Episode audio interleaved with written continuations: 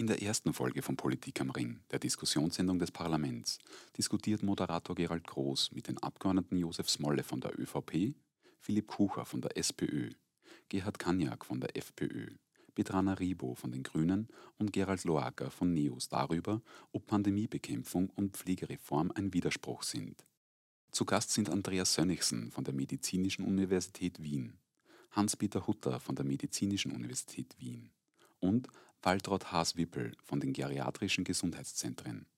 Das Gespräch haben wir am 16. November 2020 im Dachfoyer der Wiener Hofburg aufgezeichnet.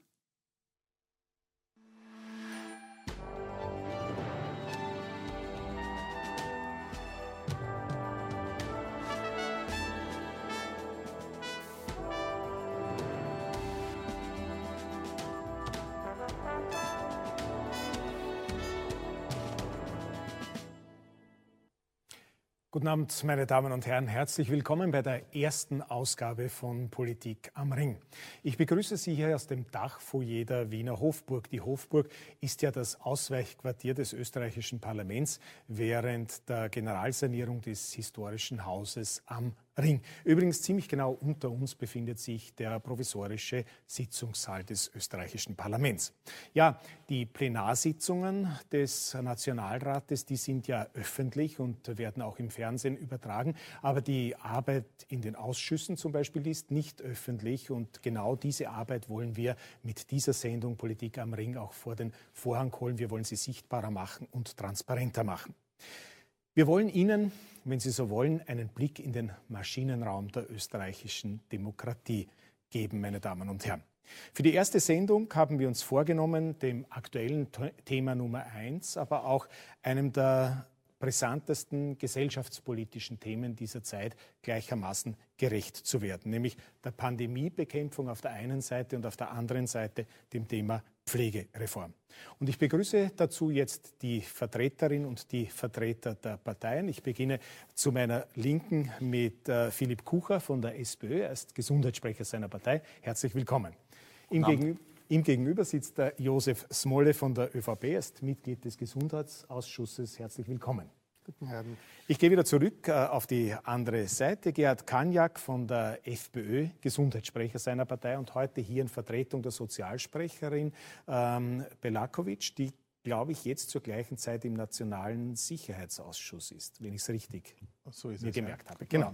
Äh, dann begrüße ich auf der anderen Seite äh, Petrana Ribo von den Grünen. Sie ist äh, Pflege- und Sozialsprecherin Ihrer Partei. Herzlich willkommen. Seniorinnensprecher. Und Seniorinnensprecher, das auch noch. Vielen herzlichen Guten Dank Abend. fürs Kommen.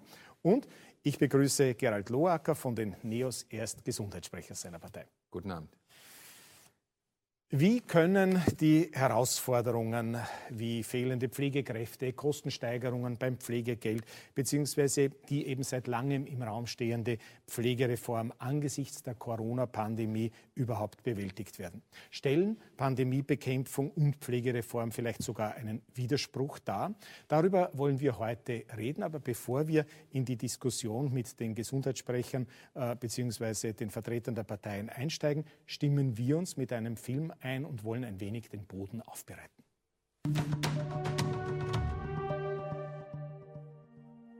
Seit rund acht Monaten ist in Österreich wenig so, wie es war. Corona beherrscht unser Leben. Momentan erleben wir einen zweiten Lockdown. Restaurants, Freizeit- und Kultureinrichtungen sind geschlossen. Kontakte zu Freunden und Familie finden nur eingeschränkt statt. Es gibt abendliche Ausgangsbeschränkungen. Der Mund-Nasenschutz ist schon seit längerem zu unserem ständigen Begleiter geworden.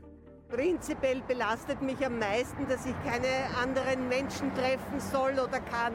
Da ich im Theaterbereich arbeite, ist es natürlich die Schließung der Kulturstätten im Moment und die Unsicherheit, ähm, wie es weitergeht. Für mich ist eher so die Gedanken über die Leute, die älter sind, die halt betroffen sind. Naja, man macht sich natürlich Gedanken, dass halt irgendwer das nicht überlebt vielleicht. Ältere Menschen trifft die Pandemie besonders hart. Bis zum 10. November 2020 gibt es insgesamt 171.682 bestätigte Fälle von Covid-19-Infektionen. Davon sind 146.864 Infizierte unter 65 Jahre alt. 24.818 sind älter als 65 Jahre. Das sind 14 Prozent. Bei den Covid-19-Todesfällen schauen die Verhältnisse ganz anders aus. Bis zum 10. November 2020 gibt es insgesamt 1471 Tote. Davon waren 85 Personen unter 65 Jahre alt. 1386 Verstorbene waren älter als 65. Das sind 94 Prozent. Der Schutz der älteren Menschen bedeutet eine Gratwanderung zwischen Isolierung und Nähe. Die größte Herausforderung war sicher diese rasche Kommunikation und das gut abzufangen, das Unverständnis zunächst. Was passiert da? Was ist da? Was, was, was kommt da auf uns zu? Warum muss das jetzt so sein? Warum kann ich meine Mama nicht besuchen? Warum soll ich nicht rausgehen? Doch auch ohne Corona-Pandemie ist die Pflege eines der drängendsten Themen unserer Zeit. Die Lebenserwartung steigt. Experten schätzen, dass bis zum Jahr 2030 zu den 127.000 bestehenden Pflegerinnen und Pflegern in Österreich rund 100.000 zusätzliche Pflegekräfte benötigt werden. Die Regierung präsentiert die Pflegereform im Jänner 2020 deshalb als ihr erstes Vorhaben mit einem Besuch in einem Pflegeheim. Es kann niemand etwas dafür, wenn er pflegebedürftig wird, genauso wenig wie wenn er an Krebs oder einer anderen Krankheit erkrankt. Die Corona-Pandemie stoppt Teile des Vorhabens. Doch die Pflegereform kann nicht warten. Vielleicht kann man gerade die Covid-19-Pandemie auch dafür hernehmen, noch einmal genau drauf zu schauen, was an Pflege braucht es, welche Systeme können aufgebaut werden, wo wird Pflege überall wirksam, wo wäre es vielleicht auch noch besser gewesen in der Situation, wenn Pflege mehr Handlungsfreiheit gehabt hätte. Anfang Oktober setzt der Gesundheitsminister einen neuen Impuls und erteilt den Startschuss für eine umfassende Pflegereform. Die Fixpunkte sollen bald auf dem Tisch liegen in Etappenschritten äh, im Lauf des Jahres 2021, basierend auf einem inhaltlichen Konsens, der im Jänner da sein sollte. Danach soll es an die Umsetzung gehen, trotz oder gerade wegen der anhaltenden Pandemie. Also die Pandemie kann eine große Chance sein, Pflege endlich sichtbar zu machen und zu sagen, okay, wer war denn wirklich da in dieser Zeit? Ja, und das war die Pflege und die Betreuung. Und zwar zu 100 Prozent. Also ich sehe das als große Chance, wenn man sehen will. Parlament und Regierung sind gefordert, diese Chance zu ergreifen. Für die Betroffenen jedenfalls ist klar, Pandemiebekämpfung und Pflegereform dürfen kein Widerspruch sein.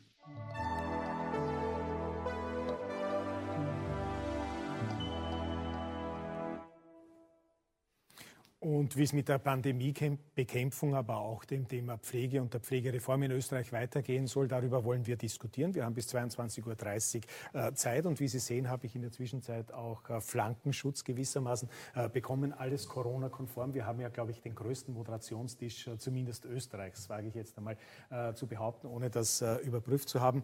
Ähm, ich habe hier zu meiner Linken Andreas Sönnigsen sitzen. Herzlich willkommen. Er kommt von der Medizin-Uni Wien und ebenfalls von der Medizin-Uni Wien, äh, sein Kollege Hans-Peter Hutter. Ich werde Sie dann im Detail gleich noch äh, vorstellen, aber nur äh, für den Moment so viel. Ich möchte nämlich gern mit den Damen und Herren Abgeordneten ähm, beginnen. Es war ja gestern zwar Sonntag, aber trotzdem war das Parlament nicht untätig in Zeiten wie diesen. muss es manches Mal auch der Sonntag sein. Der Hauptausschuss hat getagt und es wurde der neue verschärfte Lockdown über den wurde abgestimmt und er wurde genehmigt. Allerdings im Gegensatz zum ersten Lockdown ohne den berühmten Schulterschluss, äh, von dem wir ja äh, am Beginn gesprochen haben, sondern nur mehr mit den Stimmen von ÖVP und Grünen, also den Vertretern der Regierungsfraktionen. Die SPÖ hat diesmal die Zustimmung verweigert, weil sie die Umstellung der Schulen auf Fernunterricht ablehnt. Gegen diese Maßnahme laufen auch die NEOS und die FPÖ Sturm.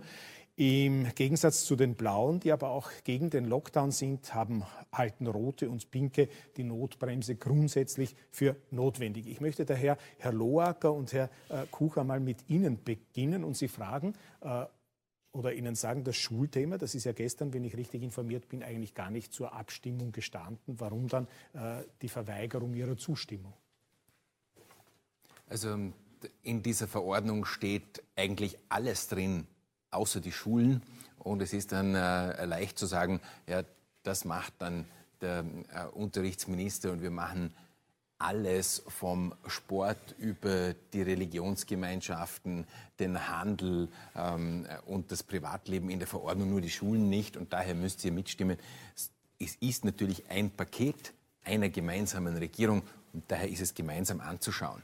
Und was man schon auch sehen muss, der Hauptausschuss hat am Mittwoch getagt und hat den, ich sage jetzt einmal, ersten leichten Lockdown mit der 20 Uhr Sperrstunde verlängert. Und schon am Sonntag tagt er wieder, bevor eigentlich beurteilt werden kann, wie gut die Maßnahmen wirken, die am 3.11. in Kraft getreten sind.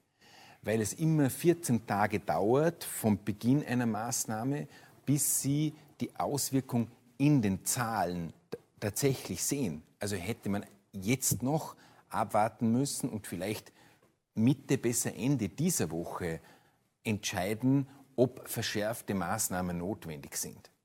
Mhm.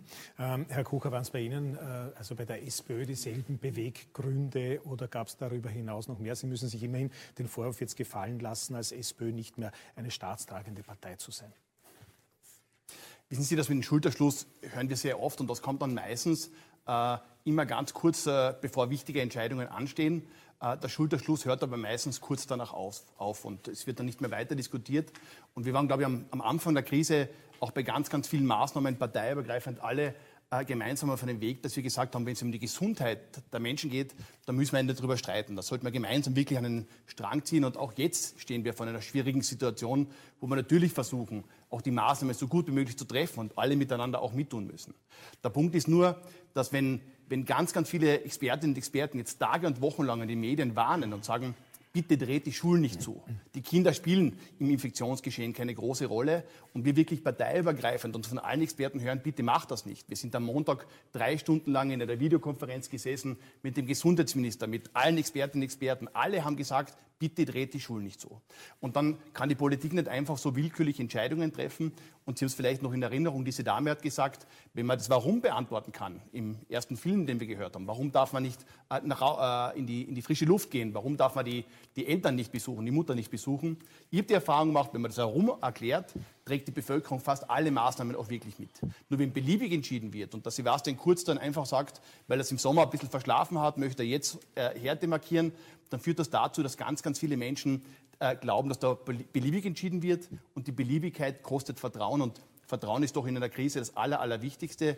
Deswegen sage ich noch einmal, es ist notwendig, dass wir Entscheidungen treffen, aber die richtigen und klugen Entscheidungen. Und da dürfen nicht die Kinder dann äh, zum Handkuss kommen, die ja wirklich am allerwenigsten dafür können, wenn eben alle Expertinnen und Experten sagen, das ist der falsche Schritt, die Kinder jetzt zu bestrafen. Mhm, vielleicht ist das äh, jetzt der Punkt, wo ich die beiden Experten, die bei uns hier sitzen, hereinholen würde gerne und einfach gleich einmal die Probe aufs Exempel machen äh, möchte. Wirklich alle Experten, auch unsere äh, Experten. Äh, Herr äh, Professor Hans-Peter Hutter ist Landschaftsökologe, studierter und Landschaftsgestalter. Das hat er auf der Bodenkultur studiert und hat aber auch Medizin studiert und ist daher Umweltmediziner, wie man so gemeinhin sagt. Zumindest kriegt er diesen Titel immer, wenn er im Fernsehen auftritt. Er ist Oberarzt und stellvertretender Leiter der Abteilung für Umwelthygiene und Umweltmedizin am Zentrum für Public Health an der Med-Uni Wien. Wie schaut es jetzt aus mit diesem Schulthema? Weil das so heiß umstritten ist. Da gibt es ja wirklich unterschiedlichste Zugänge. Gibt es äh, medizinische Evidenz, wie man so schön sagt, äh, dass Kinder tatsächlich äh, keine Spreader oder zumindest keine Superspreader sind? Fangen wir mal so an. Nummer eins. Ähm, ganz wichtig ist, dass wir uns klar sind, wir müssen hier eingreifen und diese Epidemie eindämmen. Das ist, glaube ich, unisono. Und jetzt geht es darum, wie und welche Maßnahmen wir hier verwenden. Aus meiner Sicht, ich habe das eben auch besprochen mit verschiedenen anderen, ist kurz zu sagen, wir haben auch gesehen, dass es wichtig wäre, die Schulen offen zu lassen, vor allem wenn es jetzt um die Volksschulen, die Hauptschulen geht. Als Ultima Ratio eine Sperre, ja, aber erst bis eben die verschiedensten Möglichkeiten der Maßnahmen, die man in einer Schule treffen kann, ausgereizt sind. Es beginnt eben wirklich mit den gestaffelten Beginnzeiten, dass man doch mehr Räume findet, bis hin zur Lüftungsstrategie und nicht zuletzt den Schutz der Lehrer vor den Kindern, unter Anführungszeichen, und auch, dass man die Kinder schützt, weil ja auch die Lehrerinnen und Lehrer etwas hineintragen können. Das heißt FFP2-Maske Und zugleich, das muss ich auch klar sagen, weil dann gesagt worden ist, man versteht die Lehrer nicht, da gibt es wirklich tolle Sachen schon, da gibt es Innovation, dass man mit Mikrofonen arbeitet. Also das wäre kein Problem gewesen, aber jetzt äh, kommen wir auch dazu, wie die Schulen aufgestellt sind. Wenn man ein bisschen daher hört, dann äh, hat man auch gehört, naja, manche haben sich sehr gut vorbereitet, bei manchen schleift es. Und dann gibt es natürlich auch noch die Frage, wie kommen die Schülerinnen und Schüler dorthin überhaupt? Denn die, Schu die Schulen haben dann gesagt, naja, bei uns ist eh alles perfekt, aber wenn sie dann rausgehen, mit den Bussen fahren, stehen die zueinander. Also das braucht ein großes System, damit das die Schule läuft, aber nach wie vor sehen wir die Evidenz so. Es ist selbstverständlich, dass die Kinder eine gewisse Viruslast haben, die ist plus minus ähnlich bis gleich mit den Erwachsenen. Aber was ist der Unterschied? Nämlich, dass sie weniger ansteckend sind, im Sinne, dass sie weniger Personen anstecken. Warum das so ist, da gibt es viele Überlegungen. Das 8-Minuten-Volumen ist geringer, äh, beziehungsweise die Distanz ist automatisch größer. Nachdem sie immer asymptomatisch sind, sie erkranken ja Gott sei Dank nicht, aber es gibt hier auch Ausnahmefälle, ist auch das, was sie als Virus abgeben, geringer. Also es gibt Überlegungen, dass die eine nicht, dass sie null Risiko sind, das muss man auch klar sagen, das haben Sie, glaube ich, auch gesagt, aber dass sie kein relevantes Risiko darstellen im Gesamten dieser Epidemie. Das ist einmal das eine, wenn du es virologisch anschaust, aber wenn man Public Health betreibt, musst du halt auch über den Teller anschauen und da sehen wir halt schon, das ist ja dann auch rausgekommen, auch ein bisschen jetzt in den Maßnahmen getroffen, Betreuungseinrichtung braucht man, weil es eben hier zu Notsituationen kommt und das sehen wir halt auch. Äh, nicht zuletzt hat auch, ähm, haben verschiedene psychosoziale Einrichtungen gesagt, äh, man muss auch diese Komponente sehen und daraus folgt, Evidenz gibt es, dass sie eine geringere Rolle spielen nicht null, das muss man auch ganz sagen, aber dass da die Nachteile auch zu berücksichtigen sind, die sich aus dem psychosozialen Stress ergeben. Und das Gesamtpaket heißt, Balance halten zwischen Eindämmung, das ist für uns überhaupt keine Frage, wir brauchen eine Maßnahme, aber natürlich auch dass man die gesellschaftlichen Folgen hier ganz klar mit berücksichtigt. Mhm, vielen Dank fürs Erste, Herr äh, Professor Sönnigsen. Sie sind äh, gelernter, wenn ich das salopp so sagen darf, Allgemeinmediziner und Internist und sind seit 2018 Professor für Allgemeinmedizin mit der Leitung der Abteilung für Allgemein- und Fall, äh, Familienmedizin am Zentrum für Public Health an der Medizinischen Universität, äh, wie Professor Hutter auch äh, beschäftigt und betraut. Äh, wie ist denn Ihr Zugang zu diesem Thema Kinder? Also im Grunde genommen unterscheiden wir uns gar nicht viel. Nur, dass ich den Schwerpunkt insofern anders setze, dass ich die Verhältnismäßigkeit nicht für gegeben sehe. Ähm, Herr Hutter hat äh, bereits ausgeführt, dass die Kinder eine untergeordnete Rolle in dieser Pandemie spielen. Er hat ausgeführt, äh, dass Kinder weniger dieses Virus weitergeben und übertragen als Erwachsene. Ähm, und äh, wir sehen daher eigentlich keine zwingende Notwendigkeit, jetzt diese Schulschließung äh, zu forcieren, zumal, wie ja auch vorher schon angeklungen ist, man eigentlich noch gar nicht sehen kann, wie die Maßnahmen, die am 3.11. Äh, gesetzt wurden, jetzt greifen.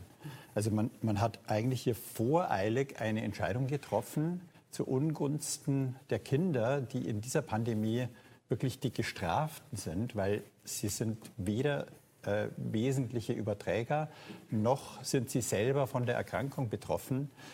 Äh, und wir induzieren aber ein, ein, ein großes psychosoziales Problem, besonders in sozial schwächeren Familien, ähm, die jetzt mit der Kinderbetreuung äh, belastet werden, was zu einer Zunahme von häuslicher Gewalt führt, was zu äh, psychischen Störungen bei den Kindern führt, äh, was letztendlich natürlich äh, familiäre Auswirkungen hat, die, die sicherlich nicht mit dem Ende der Pandemie, so es das hoffentlich bald geben wird, äh, dann einfach äh, vorbei sind und weggewischt werden können. Mhm.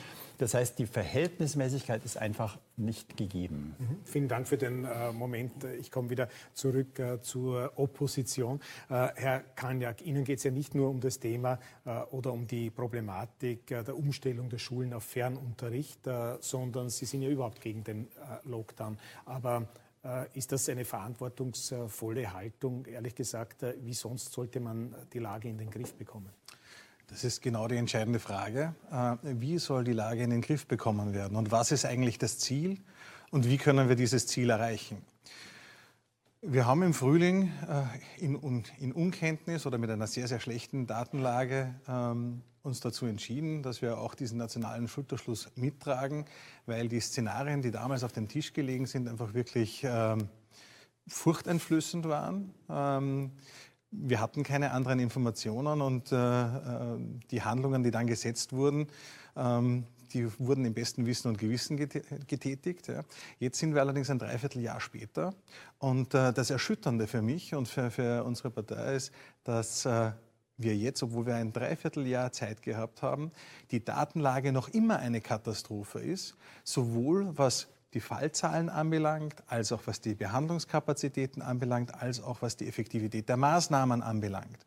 Und wenn Sie so im Nebel äh, herumnavigieren, ja, also herumstolpern, muss ich, muss ich fast sagen, ja, und einfach dann Maßnahmen treffen, wo Sie selber vor der laufenden Kamera sagen, wie das der Bundeskanzler Kurz ja auch gemacht hat, dass er gar nicht weiß, was diese Maßnahmen bringen sollen, er hofft halt, dass damit die Fallzahlen zurückgehen werden, ähm, dann muss ich sagen, dann ist das keine ausreichende Basis dafür, so schwerwiegende Maßnahmen zu treffen. Und die Grund- und Freiheitsrechte, aber auch das Recht auf Bildung der Kinder zum Beispiel, das Recht auf gesellschaftliche Kontakte aller Bürger so stark einzuschränken. Und das ist eigentlich unser Hauptkritikpunkt. Und es freut mich, dass die beiden Experten das ja auch, zumindest was die Schüler anbelangt, so, äh, so gesehen haben.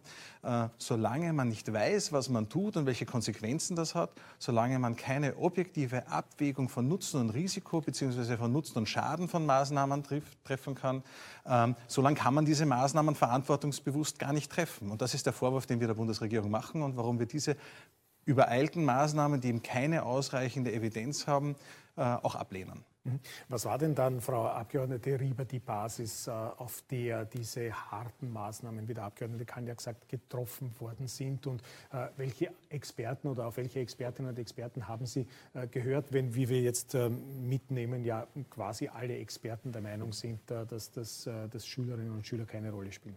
Ja, Vielleicht fange ich erst einmal so an, weil hier immer wieder die Rede war, dass die Schulen geschlossen sind. Die Schulen sind nicht geschlossen, die Schulen sind weiterhin offen. Das ist mir ganz wichtig, auch hier klar zu kommunizieren.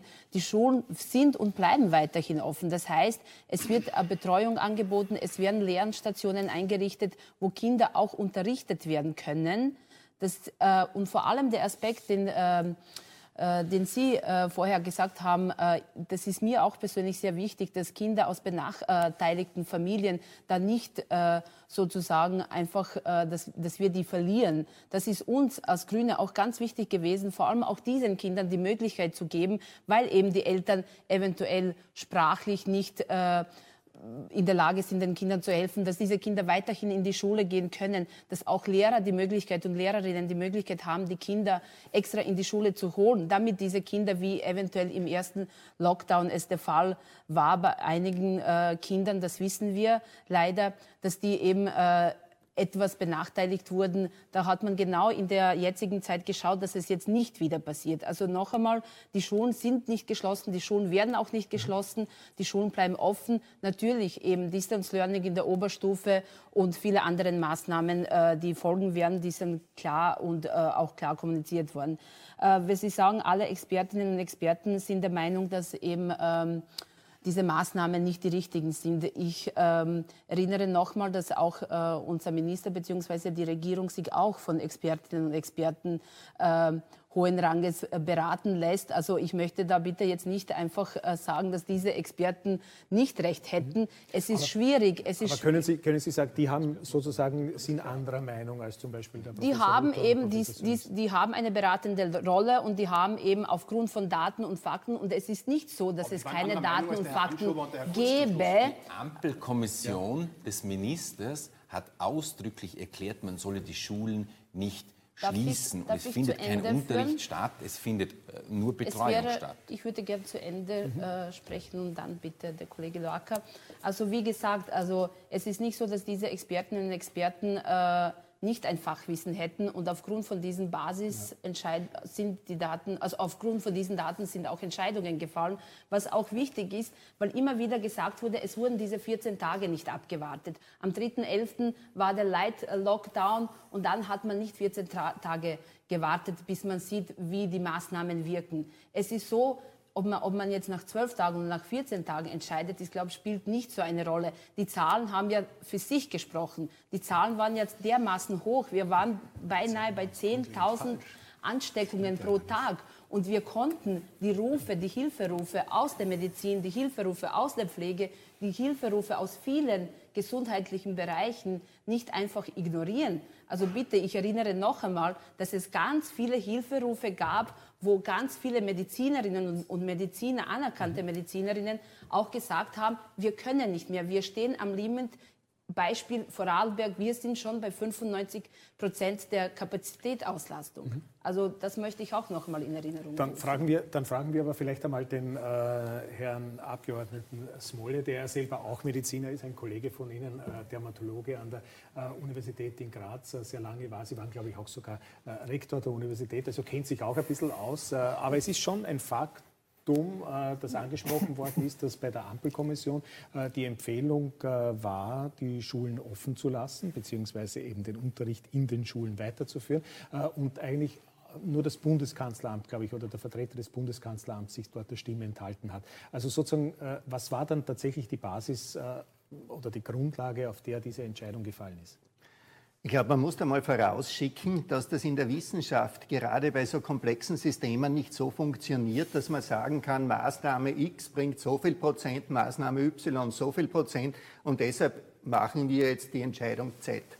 So ist es leider nicht. Die Sache ist extrem komplex. Ich denke, dass seit Beginn der Covid-19-Pandemie etwa 70.000 wissenschaftliche Publikationen erschienen sind, die sich mit verschiedensten Aspekten davon befassen. Und was sich unterm Strich herauskristallisiert, ist, dass es einerseits Evidenzen für verschiedene Einzelmaßnahmen gibt, dass sich aber außerdem im internationalen Vergleich gezeigt hat, wirklich wirksam ist es nur, wenn man ein möglichst breites Bündel von Maßnahmen einsetzt. Dann gehen die Zahlen hinunter. Macht man es halbherzig, macht man es teilweise, zieht sich das oft extrem in die Länge und man erreicht nicht das, was man erreichen will. Was den Zeitlauf betrifft, ist es tatsächlich so, dass die Zahl der Spitalspatientinnen, die Zahl der Intensivpatientinnen und Patienten, die hat eine mehrwöchige Verzögerung. Aber die mittlere Inkubationszeit, die hat man anfangs auch für länger eingeschätzt, ist bei fünf bis sechs Tagen. Und man hat beim ersten Lockdown im Frühjahr bereits nach einer Woche eine deutliche Wirkung gesehen. Jetzt haben wir schon gut 14 Tage und wir erreichen nicht die Wirkung, die wir wollen. Und was uns auch bewusst sein muss, es genügt nicht, die Kurve jetzt abzuflachen. Das wird noch unser Intensivmedizinsystem kräftig fordern. Wir müssen weit, weit hinunterkommen, um uns auch Luft zu schaffen für die kommenden Monate. Und das war letztlich der Grund, dass die Regierung die Entscheidung getroffen hat, machen wir jetzt wirklich einen möglichst vollständigen Lockdown im Bewusstsein all dieser Ambivalenzen, auch die Sie genannt haben, was die Schulen betrifft, buffern das ab durch Betreuungsmöglichkeiten etc. und schauen, dass wir rasch weit mit den Zahlen hinunterkommen und damit eine gute Basis schaffen, um über die kommenden Monate gut weiterzukommen. Und eigentlich die Erfahrung, je kompletter die Maßnahmen, desto erfolgreicher ist die Wurzel für diese Entscheidung. Mhm. Vielen Dank äh, fürs Erste. Ich möchte äh, gerne die Gelegenheit nutzen, die nächsten Minuten äh, in den Dialog zu treten mit Professor Sönigsen und Professor Hutter vielleicht. Und Herr Hutter, Sie einmal beginnen, ob Sie eine Erklärung dafür haben, was der Grund dafür war, dass wir vom Musterschüler äh, zum Negativrekordhalter geworden sind. Äh, ja, da gibt es schon ein paar Hypothesen dazu. Ähm, vom Europameister zum letzten Platz. Ich, ich denke, es da gibt es mehrere äh, Geschichten dazu, aber eine ist sicherlich, dass uns der Reiseverkehr im Sommer äh, definitiv da hineingeritten hat. Ich denke, es ist unterschätzt worden, die Importe, die wir gehabt haben. Äh, es gab zu wenig, glaube ich, da Berücksichtigung, wie man mit dem umgeht. Und ich denke, dass dann eine Basis da war von unentdeckten Infektiösen, die uns dann letztendlich diesen starken Anstieg jetzt äh, eben nach, die Folge dieses Anstiegs ist. Aber egal wie es war, ich denke, alle haben jetzt etwas bearbeitet, nämlich, dass es Evidenz fehlt. Wir wissen, dass wir was machen wollen. Und dann kommt es natürlich irgendwann, wenn man nicht genau weiß, welche Maßnahme tatsächlich zugriffig ist, dann macht man es halt so, wie man sagt, probieren wir halt etwas, was ganz knallhart ist, weil da wissen wir auf jeden Fall, da passiert dann am wenigsten. Aus meiner Sicht ist jetzt der Zeitpunkt da, zumindest jetzt, wir haben das schon vorher mal überlegt, dass man eine langfristige Sichtweise hier unbedingt notwendig braucht, weil wir kommen am 7.12. wieder zurück. Wir wissen eh, wie es dann ausschauen wird. Da muss man sich überlegen, ein Präventionskonzept schon mal für die nächsten Wochen, dass es nicht zu solchen Sachen kommt, wie wir jetzt im Fernsehen gesehen haben. Aber wir brauchen eine langfristige Perspektive. Es wird uns noch Wochen und Monate beschäftigen. Das müssen wir ganz klar wissen. Und wir werden ja nicht immer hoffentlich diese Situation haben, dass wir jetzt mal wieder runtergehen, dann ist es wieder, dann steigt es wieder an, dann machen wir das nächste sodass wir auf jeden Fall eine völlig neue Überlegung hier auch ansetzen, wo wir differenziert und mehr im Detail sind. Und ich denke, ich weiß, wie es geht. So, das ist nicht schlecht. Und zwar wie folgt. Ein ganz wichtiger Punkt sind zwei Dinge. Das Testen, das ist ja klar, das müssen wir machen. Da kann man noch reden, ob das jetzt, äh, wie man das Testen machen, zielorientiert. Dort einige Gruppen, die man mit häufigeren, äh, mit, mit den ja, Kontakthäufigkeit, das kann man alles machen.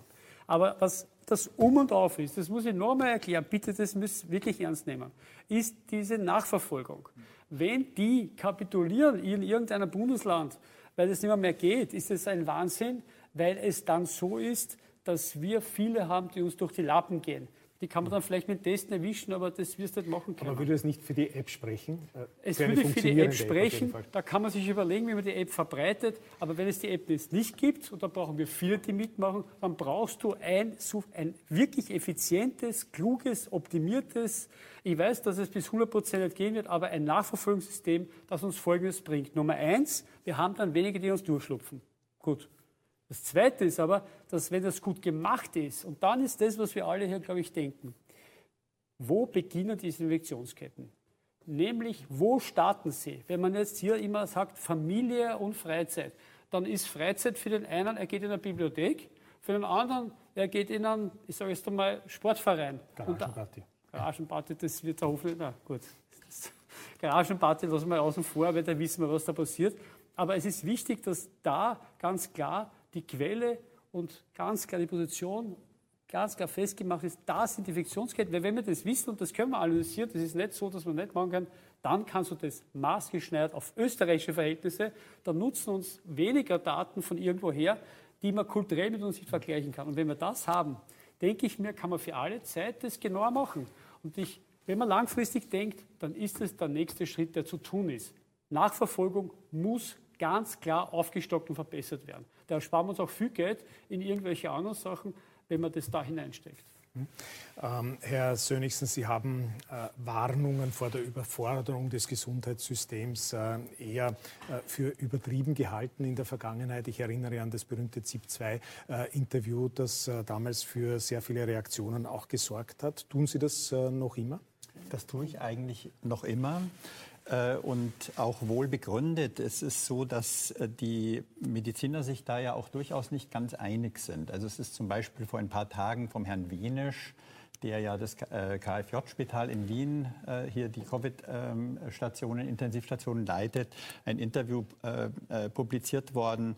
Und er hat da eigentlich klar dafür plädiert, die, Strategie zu ändern, nämlich dahingehend, dass man diejenigen vor Infektionen schützt, die tatsächlich auf den Intensivstationen landen. Und das sind in erster Linie die älteren Menschen. Ähm, tatsächlich ist es so, wir, wir haben eine Belastung auf den Intensivstationen. Wir haben auch eine Belastung durch stationäre Aufnahmen. Aber wenn man sich jetzt, für Österreich gibt es diese Daten leider nicht, aber wenn man sich die Zahlen des Robert Koch Instituts anschaut, die jede Kalenderwoche während des Winterhalbjahrs ihren Influenza-Report herausgeben. Und da werden auch die stationären Aufnahmen aufgeführt wegen Severe Acute Respiratory Infections, den SARIs. Und wenn man sich da die Kurven anschaut äh, im, und vergleicht zwischen 1819, 1920 und jetzt 2021, dann sieht man, diese Kurven sind eigentlich ziemlich identisch. Und wir sind jetzt in Deutschland und in Österreich ist es relativ ähnlich mit den Saris ungefähr bei der Hälfte des sowieso normalen Winterpeaks. Mhm. Und parallel zu den SARIs haben wir natürlich die Intensivbetten. Äh, da gibt es in Deutschland auch leider noch keine Vergleichszahlen, weil es das Intensivregister erst seit diesem Jahr gibt. Ja. Aber dieser Hilferuf der äh, Kolleginnen, Ihrer Kolleginnen und Kollegen aus äh, Tirol zum Beispiel via Video, beeindruckt Sie der gar nicht? Also man, man hört da sehr Widersprüchliches. Ja? Also meine Frau arbeitet selber auch in der Klinik und die erzählt sozusagen äh, aus der Klinik, ja, wir warten eigentlich mit leeren Intensivstationen auf die Patienten, dass sie kommen. Also äh, ich sage ja nicht, dass man nichts machen soll. Ja? Nur das Konzept, würde ich sagen, muss ein anderes sein. Und da möchte ich eigentlich dem Herrn Hutter widersprechen. Die, das Contact Tracing und die Massentests, die wir jetzt ein halbes Jahr durchgeführt haben, die haben eigentlich genau dazu geführt, wo wir jetzt sind. Und es ist zwar, sagen wir mal, von der Theorie her sehr schön, wenn das so funktionieren würde, aber wir haben eigentlich im letzten halben Jahr gelernt, leider funktioniert das so nicht. Ja? Oder wir begeben uns halt in ein Jojo zwischen Lockdown und wieder Lockern und wieder Lockdown. Und die Frage ist, ob man nicht dem Herrn Wenisch folgen soll, der ganz klar sagt, Leute, äh, wir müssen die schützen, die tatsächlich die Intensivstationen füllen. Und wir müssen auch hier die, die älteren Menschen mit in die Eigenverantwortung nehmen, dass sie eben äh, wenn sie Kontakte haben, konsequent ihre FFP2-Maske aufsetzen, dass sie die Kontakte auf Zeit äh, mit Fremden auf, Zeit, auf, auf kurze Zeit begrenzen, den Abstand wahren. Und damit würden wir es alleine schon schaffen, dass wir die Intensivstationen nicht mehr überlasten. Mhm. Okay, da haben wir jetzt zwei unterschiedliche Konzepte. Ich möchte es gerne mal so stehen lassen, aber Sie, äh, Herr Hutter, trotzdem fragen oder mit zwei Zahlen konfrontieren, die ich mir herausgeschrieben habe. 13.11.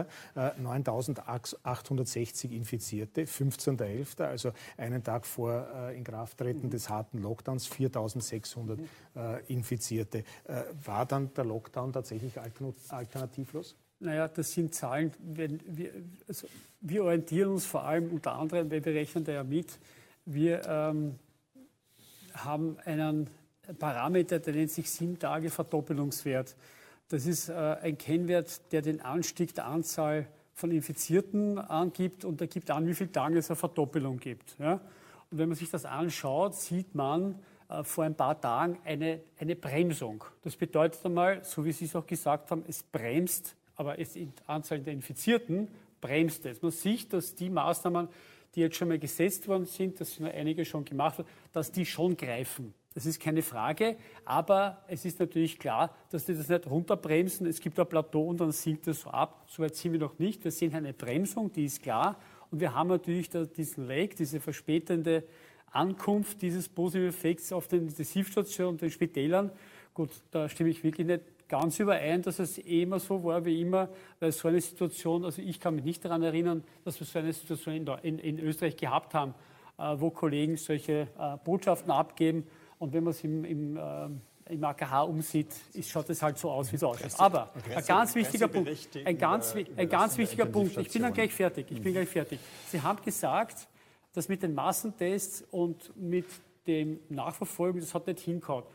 Ja, das hat wirklich nicht hingehauen, weil wir gesehen haben, dass die Nachverfolgung ausgesetzt ist.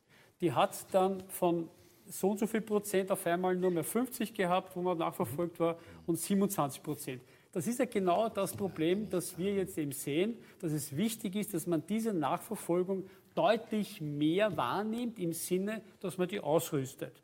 Und wenn man das macht und wenn man das gut macht, dann wissen wir, und es hat am Anfang ja auch funktioniert, nur da waren eben die Zahlen so klein, da konnte man es ja nachverfolgen, aber man hat dann, denke ich mir, das vielleicht auch unterschätzt, dass es mehr waren, dass es mehr wird und dann sind einem durchgegangen. Das heißt, das System, es ist nicht die Nachverfolgung falsch, sondern es ist die Qualität des Systems, dass es zu wenig Nachverfolger gehabt oder Nachverfolgerinnen, wie das Okay, wir sind, äh, obwohl wir viel Zeit äh, haben, nämlich 90 Minuten, trotzdem schon sehr weit fortgeschritten. Daher möchte ich äh, appellieren jetzt äh, an ja, die kurz. Länge oder Kürze, besser gesagt, äh, Ihrer Antworten. Kurz. Äh, es gäbe ja noch ein paar Themen, die ich gerne mit Ihnen ja, ja. auch noch besprechen würde, bevor ich wieder zu Ihnen auf der politischen Ebene komme. Vielleicht, Herr Hutter, bleibe ich gleich bei Ihnen, weil Sie das vorher angesprochen haben mit den Massentests. Ganz kurz, das, was jetzt angekündigt worden ist, diese Massentests nach dem slowakischen Vorbild, um das einmal so ja. schlagwortartig zu sagen. Finden Sie das für gut oder nicht? Also Nummer eins, es gibt ja erst, erst am, Woche, am Ende der Woche ein tatsächliches Konzept, wie es gemacht wird. Es ist schon durchgedrungen, dass es zum Beispiel Gruppen gibt, die jetzt einmal vorgezogen, was ich wichtig finde, wenn es die Lehrer betrifft oder wenn es Personengruppen sind, die eine große, hohe Kontakthäufigkeit haben, dann ist es sinnvoll, damit man weiß, wie es dort ausschaut. Ich denke, alles Testen muss ein Ziel haben, eine Hypothese und auch ein Konzept, das mir sagt, wenn ich hier diese und diese Personen und Anzahl messe, was habe ich dann für ein Konzept dahinter, mit dem ich arbeiten kann. Mhm. Herr Sönigsen, Massentests. Ja, ist ein, ein großartiges Experiment. Ich würde sagen, wenn ich das als Studie machen würde, äh, würde ich das befürworten. Äh, man müsste das erst durch die Ethikkommission durchkriegen. Das ist vielleicht gar nicht so einfach, denn wir schicken ja Menschen auch reihenweise in Quarantäne. Ähm, und äh, wir wissen eigentlich nicht, ob das wirklich sinnvoll ist oder nicht. Es ist ein Experiment. Man kann das machen. Ähm, ich bin eher skeptisch und zwar deswegen, weil der Antigentest, der ja da verwendet werden soll, eine eingeschränkte Sensitivität hat. Das heißt, da gehen uns eine Reihe von Infektiösen, die vielleicht noch in der, im Vorstadium sind, in der, in der Inkubationsphase, die gehen uns sozusagen durch die Lappen und die tragen das Virus weiter in die Welt. Ja? Das heißt, äh, wenn man dieses Konzept weiterverfolgt, dann müsste man letztendlich diese Massentests alle 14 Tage bis alle vier Wochen wiederholen. Wir rotten ja damit das Virus nicht aus. Und ich glaube, das ist überhaupt das Problem äh, der, auch des Versagens des Contact Tracings und der, der, der Massentests. Die Epidemie ist zu breit in der Bevölkerung angekommen. Ja, sie ist zu breit und wir wissen bei sehr, sehr vielen Neuinfizierten oder Neutestpositiven muss man ja sagen, wir wissen ja gar nicht, ob die tatsächlich infektiös sind, äh, äh, wissen wir gar nicht, woher sie es eigentlich haben. Und das macht das Contact Tracing so schwierig. Okay, dann sage ich an dieser Stelle vielen herzlichen Dank, äh, Herr Hutter und Herr Sönigsen. Äh, Herr Smolle, Sie haben sich zu Wort gemeldet. Gibt es eigentlich äh, eine eine Chance aus diesem Teufelskreis, möchte ich fast sagen, zwischen äh, Lockdown, Lockerung, Lockdown, Lockerung herauszukommen, außer durch eine Impfung? Also ich glaube, dass die Impfung jedenfalls ein Silberstreif am Horizont ist. Aber die Herausforderung ist, wir müssen einen Weg finden, eine Balance, wie wir das Virus in Schach halten und damit leben können. Weil wirklich eradizieren, völlig auslöschen werden wir es nicht können. Ja. Mhm. Was die Intensivstationen betrifft, da muss ich wirklich appellieren, dass wir nicht in den Fehler des Präventionsparadoxons verfallen. Das heißt, dass wir die Gefahr erst dann wahrhaben, wenn wirklich die Katastrophe eingetreten ist. Es ist fünf vor zwölf und ich sage, ich habe in meinen 39,5 Jahren, die ich als Arzt arbeite, schon etliche Epidemien erlebt. Aber eine Situation, wie sie jetzt auf den Intensivstationen ist, haben wir noch nie gehabt. Und man kann sich sehr einfach ausrechnen, wie sich das weiterentwickeln würde, wenn man jetzt nicht entsprechend einschritte.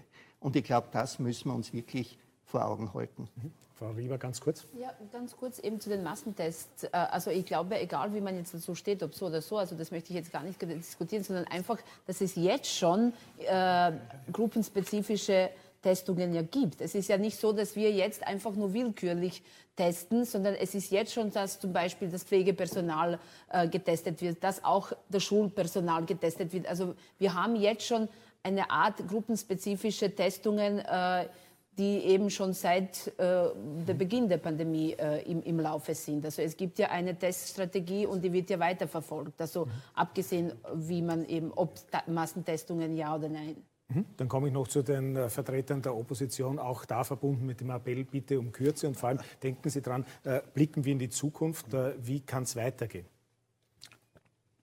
Philipp, die Bitte wäre, und ich finde diese, diese konstruktive Art und Weise, wie wir miteinander auch diskutieren und Vorschläge erarbeiten, sehr, sehr wichtig. Und es wäre aber, glaube ich, umso zentraler, quer durch alle Parteien, dass wir auch einfordern, dass das wirklich umgesetzt wird. Weil der Punkt ist nur, bei allen sozusagen äh, Debatten und Professor Hutter hat gesagt, wir brauchen eine langfristige Strategie. Da stimme ich Ihnen dazu. Aber es ist ja nicht so, dass wir alle mit der Lupe schauen müssten und einmal auch in der Bevölkerung überlegen müssten, was funktioniert denn eigentlich nicht in Österreich, sondern uns allen fallen jede Menge Punkte auf, die katastrophal äh, leider im Krisenmanagement funktionieren. Und der zentrale Punkt ist für mich, das kann am Anfang einer Pandemie durchaus der Fall sein, dass da Fehler passieren. Äh, und das wird nie auch perfekt funktionieren. Nur jetzt im Herbst in der zweiten Welle völlig unvorbereitet als Regierung wieder reinzustolpern, in diesem Bereich äh, der Kontaktpersonennachverfolgung her. Wir haben hunderttausende Menschen, die verzweifelt eine Arbeit suchen. Und jetzt im November kommt die zuständige Arbeitsministerin drauf, man könnte doch überlegen, ob man nicht den arbeitslosen Menschen einen Job anbietet als Kontaktpersonennachverfolger. Mhm. Äh, Wissen Sie, was ich meine? Kontaktpersonennachverfolgung, Datenbasis zum Beispiel, die nicht gestimmt hat, dass wir bis vor ein paar Wochen nicht einmal gewusst haben, wie viele Intensivbetten es in Österreich gibt. Also da gibt es schon ganz, ganz viele Punkte und die Bitte wirklich, setzen wir uns zusammen und schauen wir wirklich, dass die immer gleichen Baustellen, die seit Sommer eigentlich bekannt sind, endlich gelöst werden. Und da ist wichtiger, glaube ich, weniger Pressekonferenzen als Regierung zu geben und weniger zu inszenieren, okay. sondern wirklich intensiver auch zu arbeiten. Herr Kanjak. Ich kann dem, was der Herr Kucher gesagt hat, nur zustimmen. es ist ein, aus meiner Sicht ein massives Versäumnis der Bundesregierung. Weder wurde die sogenannte Teststrategie des Bundesminister Anschobers umgesetzt, weil das, was notwendig gewesen wäre, äh, flächendeckende äh, Querschnittsuntersuchungen, Querschnittsscreenings, um wirklich die Dunkelziffer zu erheben, um wirklich die Verbreitungswege nachzuverfolgen, einfach nicht stattgefunden haben. Das hat man einfach nach dem Frühling wieder komplett sein lassen. Und die personellen Aufstockungen im Bereich des Contact Tracing hat man auch über den gesamten Sommer verabsäumt. Da wurde dann das Bundesheer in Assistenz geschickt, statt dass man versucht hat, Kapazitäten aufzubauen für den Herbst und die, die, die da erwartete Welle. Zukunft. Und nur noch ganz kurz zu den Kliniken, weil da hat der Professor Sörensen das auch ganz richtig gesagt. Also ich sehe das auch so und ich kenne die Zahlen aus Deutschland. Äh, Im Endeffekt ist das, was geschieht im Bereich der schwerwiegenden Atemwegsinfekte im klinischen Bereich, nichts Außergewöhnliches. Das haben wir in den vergangenen Jahren alle zwei, drei Jahre wieder so schwere Wellen. Das, was verabsäumt wurde, ist, dass hier auch auf, auf im personellen Bereich ausreichend Reservekapazitäten geschaffen wurden über Personalmanagement. Und was uns ein letzter Punkt noch ganz wichtig, wir schießen uns natürlich massiv selber in das Knie mit der Strategie der Quarantänemaßnahmen gegen Bedienstete im Gesundheits- und Pflegebereich. Wenn ich höre, dass in bestimmten Krankenanstaltsverbanden 30 Prozent der Mitarbeiter im Krankenstand oder unter Quarantäne sind, dann wundert es mich nicht, dass die Verbliebenen überlastet sind. Okay, vielen Dank, Herr Lorca. Ja, man kann das Virus nicht wegtesten. Ähm, wir müssen uns immer überlegen, wenn wir Massentestungen machen, was tun wir dann mit den Ergebnissen, das ist das, was wir daraus ableiten. Und was der Regierung fehlt, ist ein Plan dafür, wie wir miteinander leben, arbeiten und lernen können, auch wenn uns das Virus noch viele Monate lang begleitet. Was uns ins Haus steht, ist ein dritter Lockdown im Februar. Wenn die jetzt alles zumachen, das ist das Banalste, alles schließen, dann am 7. Dezember alles auf, dann sind wir im Februar wieder bei alles zu. Nur werden das die Unternehmen nicht überleben. Und was völlig außer Betracht bleibt, Arbeitslosigkeit, Konkurse schlagen auch auf die Gesundheit und verkürzen das Leben auch. Und was man machen müsste, wäre, die Alten- und Pflegeheime besser zu schützen. 37 Prozent der Verstorbenen waren Insassen von Alten- und Pflegeheimen. Mhm. Vielen Dank. Ähm, wir mache einen Themenwechsel oder vielleicht sollte ich besser sagen eine Themenerweiterung. Äh, wir kommen zur Pflege. Die Brisanz des äh, Pflegethemas war ja, glaube ich, schon in den vergangenen Jahren, Stichwort Pflegenotstand, äh, unbestritten. Jetzt aber ist sie schlicht und einfach nicht mehr zu leugnen. Wir haben uns auch hier im Vorfeld umgehört und umgesehen, wie Österreicherinnen und Österreicher von diesem Thema betroffen sind, wie sie damit umgehen, als Pflegende, aber auch als Zuhörer Pflegende, familiär oder professionell, äh, beziehungsweise auch akademisch. Schauen wir uns den folgenden Film an.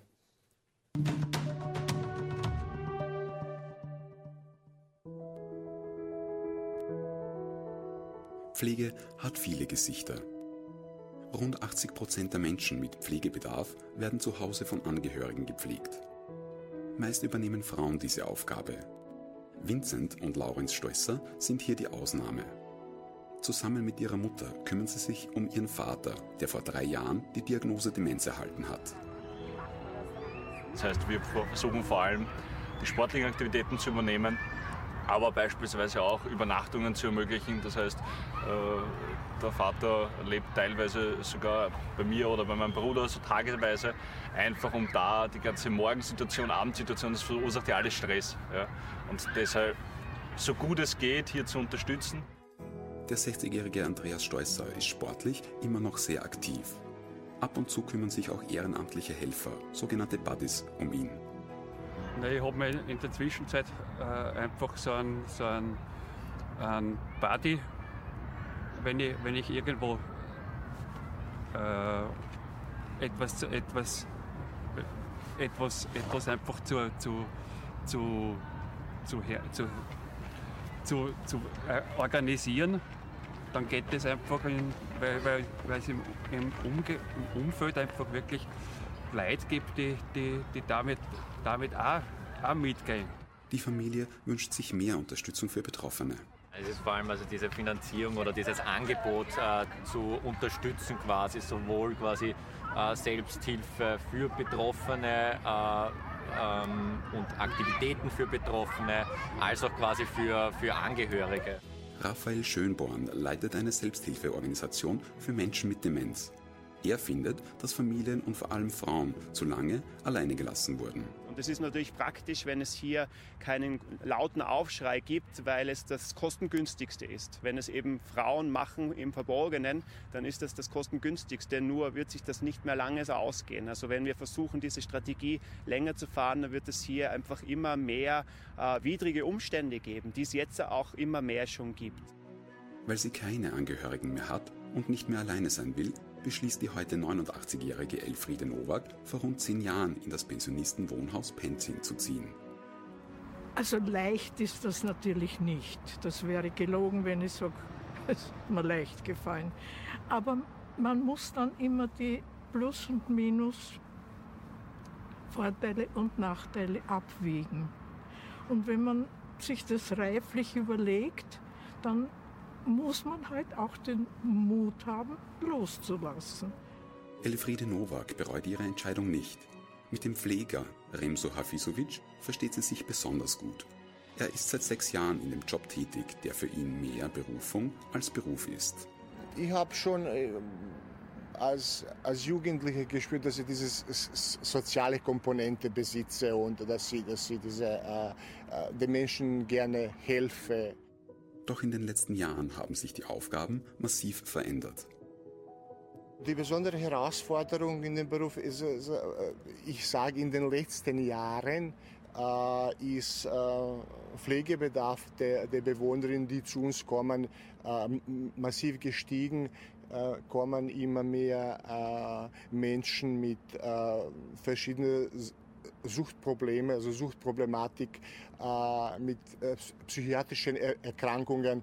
Also das sind zurzeit äh, Erschwernisse, was, was äh, in, äh, unser Be Beruf auf jeden Fall erschweren. Ein großes Problem sieht Remso Hafizovic darin, dass sich so wenige junge Menschen für den Beruf als Pflegerin oder Pfleger interessieren. Die lebenslustige Elfriede Nowak ist auch nach zehn Jahren im Wohnhaus ein großer Fan des Pflegepersonals kurzer Blick, nur ein, ein Lächeln.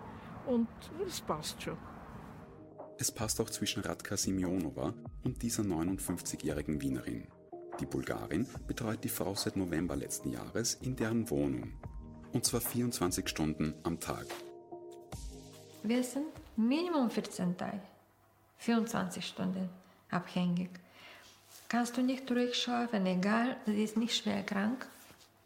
Beispiel, aber ich bin nie eine Sekunde ruhig, wenn ich schlafe, weil sie kann aufstehen, gestürzt oder so. Äh, äh, du hast keine Ruhe. Das ist eine riesige Verantwortlichkeit. Früher war Radka Simionova Physiotherapeutin. Seit sieben Jahren arbeitet sie in der 24-Stunden-Betreuung, weil sie in ihrem Heimatland Bulgarien keinen Job mehr findet. Sie kränkt das schlechte Image der Betreuerinnen.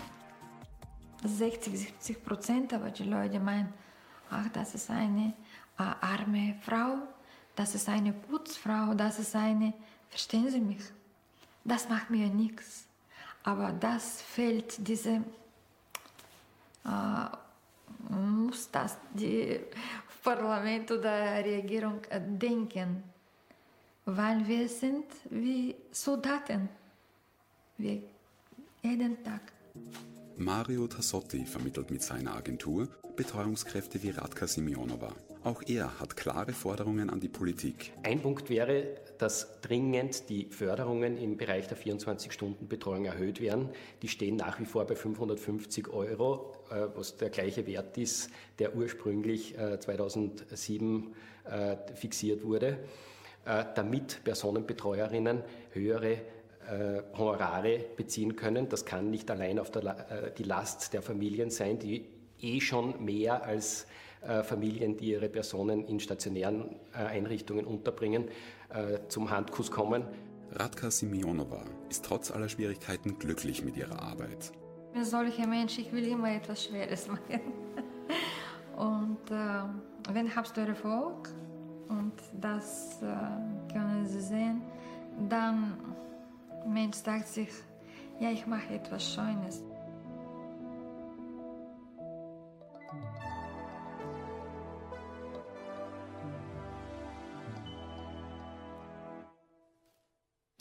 Auf der menschlichen Ebene scheint also vieles zu funktionieren, ja das meiste sogar. Und gerade das deckt aber vielleicht die strukturellen Mängel und äh, Probleme zu. Genau darüber möchte ich jetzt mit unserem nächsten Gast sprechen. Ich begrüße äh, an meiner Seite Frau Waltraud Haas-Wippel. Herzlich willkommen.